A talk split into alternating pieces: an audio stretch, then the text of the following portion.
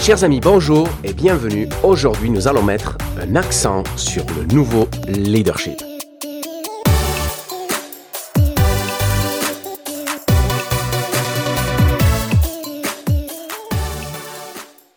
Chers amis, bonjour et bienvenue dans votre chaîne de podcast Un accent sur le nouveau leadership. Je suis Keragir, votre hôte et animateur, et nous sommes là dans le quatrième épisode de cette série spéciale changement pour nous accompagner et embrasser pleinement les défis du post-confinement.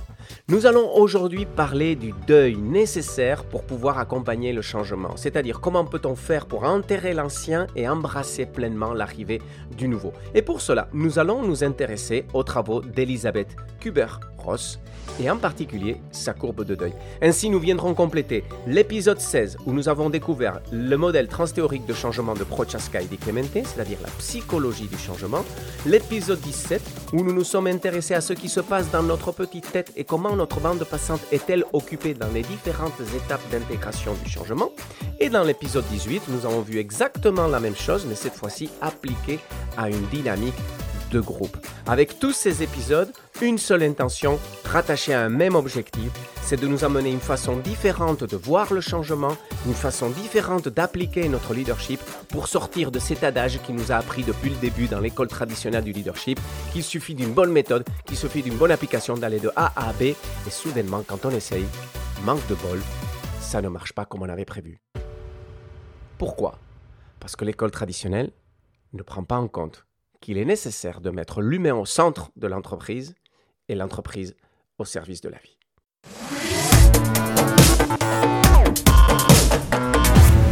Mais avant de commencer, abonnez-vous à cette chaîne de podcast pour vous assurer de ne rater aucun épisode et en particulier cette série spéciale Changement qui apporte une vision nouvelle et différente du changement et au lieu de se concentrer sur les process, les méthodes et les outils, même si nous en parlons, nous nous concentrons sur comment mettre l'humain au centre des dynamiques de changement et comprendre ce qui se passe en nous et en nos équipes au moment d'amener une nouvelle façon de faire les choses au sein de nos projets et de nos entreprises. Et Dieu sait que c'est d'une très grande actualité depuis notre confinement.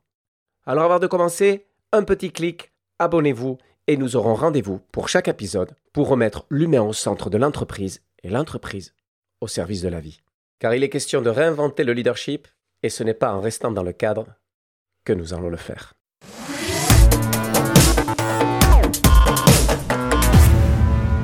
Je pense que vous avez déjà entendu parler de cette fameuse courbe de deuil.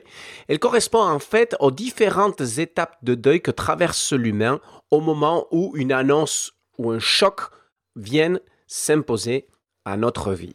Comment intègres-tu la notion de deuil dans l'approche de changement? Quand tu prends n'importe quel individu et tu l'amènes dans une démarche de changement, la première chose qu'il a à faire, c'est assumer le choc de l'annonce du changement.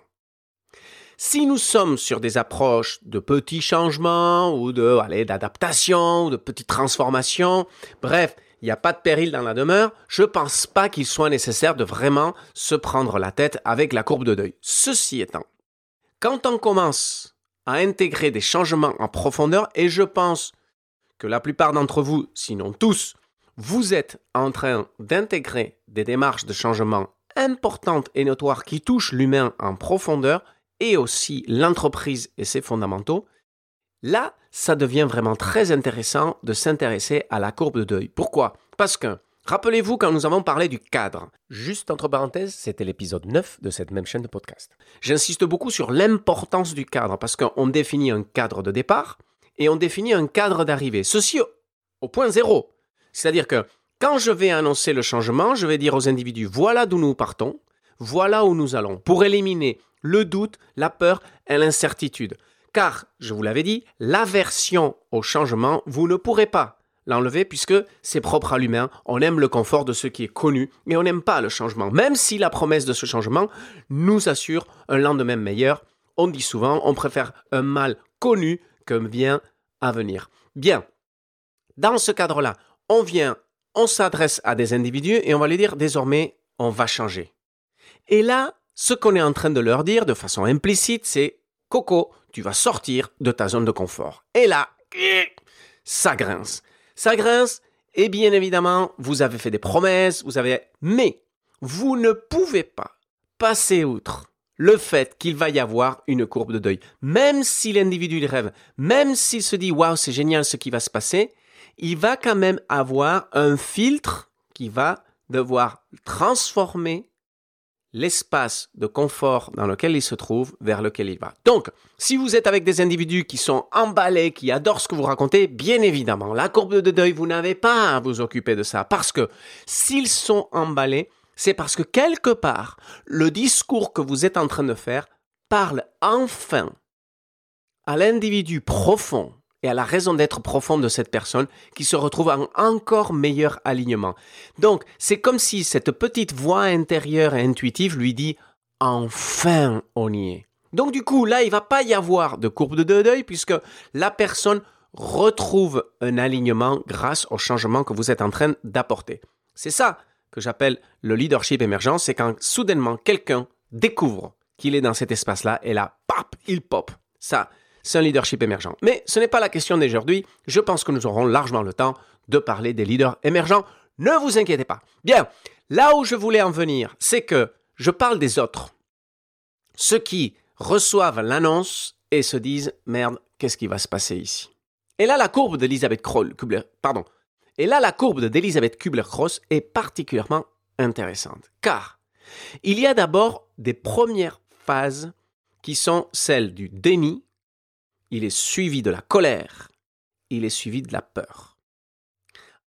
À ce stade-là, nous sommes au moment de l'annonce du projet. D'abord, je refuse ce que j'ai entendu.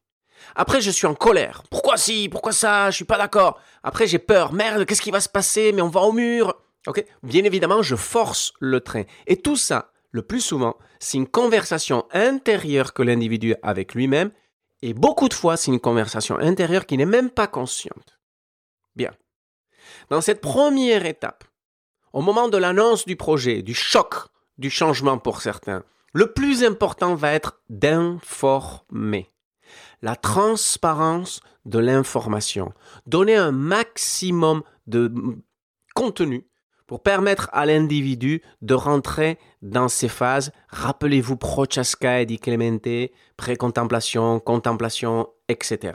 C'était l'épisode 16 de cette chaîne de podcast et le premier de cette série spéciale changement. Au cas où.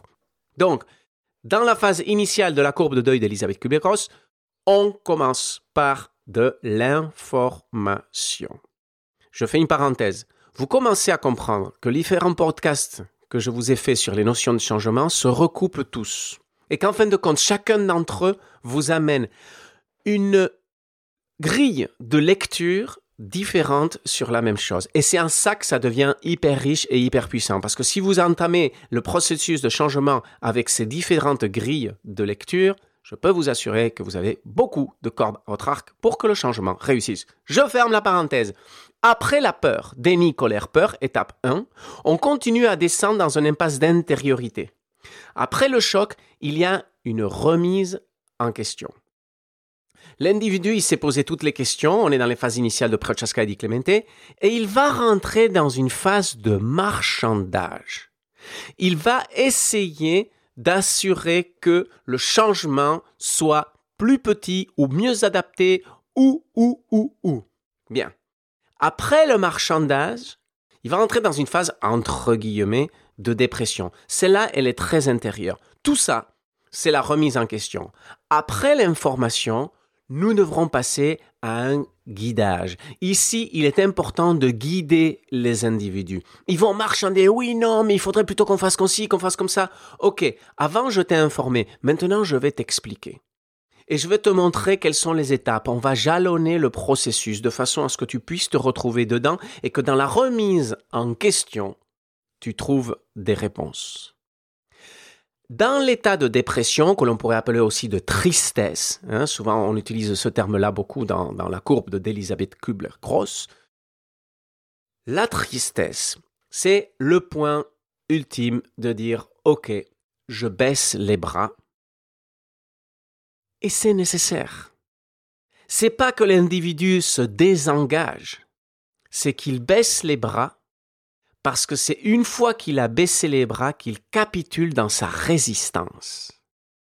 Et une fois qu'il a capitulé dans sa résistance, le processus, bien évidemment, il continue à se poursuivre, le temps passe. Et il ouvre la porte de l'étape suivante, qui est celle de l'acceptation. Là, il va se remobiliser.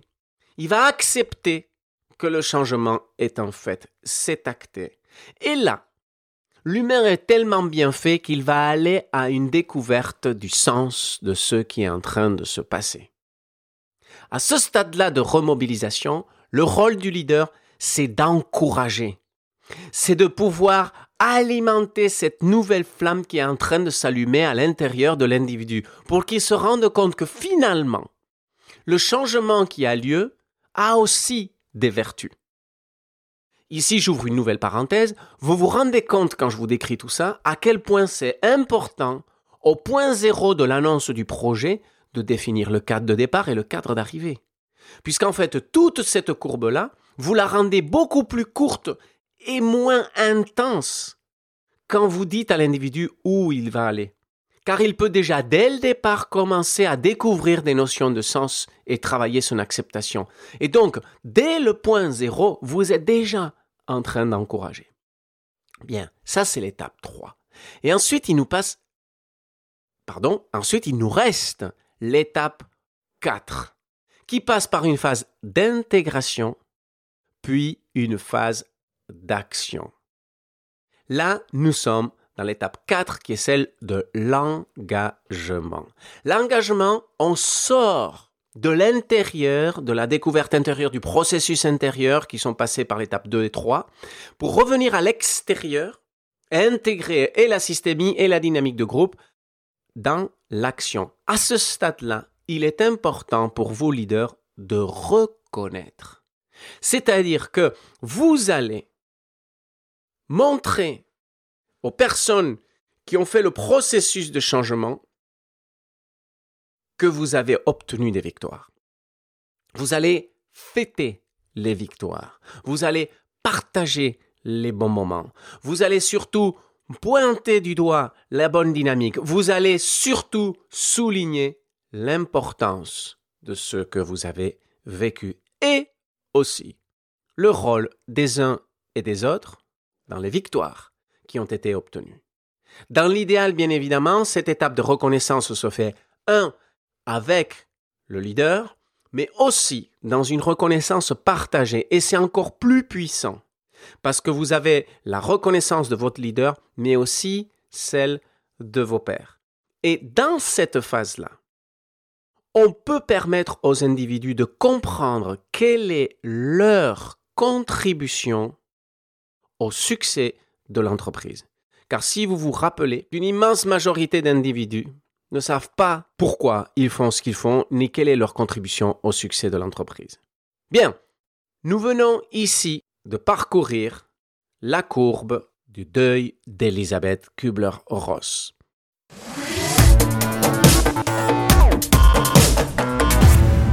Ce que je trouve hyper intéressant dans cette question, c'est qu'en réalité, si nous intégrons la notion de deuil dans la psychologie managériale, on finit par se rendre compte qu'effectivement, tout changement mérite et a besoin d'un processus de deuil. Et que si on prend ça en considération et que l'on décide d'accompagner le processus de changement avec quatre postures essentielles, informer, guider, encourager, puis reconnaître, on va encore mettre plus de chances de notre côté pour réussir notre transformation. Maintenant, posez-vous les questions suivantes. Quelle est la posture de vos équipes aujourd'hui dans le cadre des projets que vous venez de lancer? Déni? Colère? Peur? Marchandage? Baisser les bras? Tristesse? Acceptation? Découverte de sens? Intégration? Passage à l'action? Si vous êtes dans le deuxième cadran, c'est-à-dire étape 3 et 4, la dynamique de groupe est relativement positive, voire très positive, parce qu'il y a déjà une mise en mouvement. Si vous êtes dans les premiers cadrans, 1, 2, la dynamique de groupe a beaucoup d'aspérité, voire est compliquée, voire il y a des résistances. Alors posez-vous la question. Est-ce que la dynamique de groupe n'est pas bonne ou est-ce tout simplement que le groupe est en train de vivre un processus de deuil d'un passé qui désormais est révolu Il est question de réinventer le leadership et ce n'est pas en restant dans le cadre que nous allons le faire.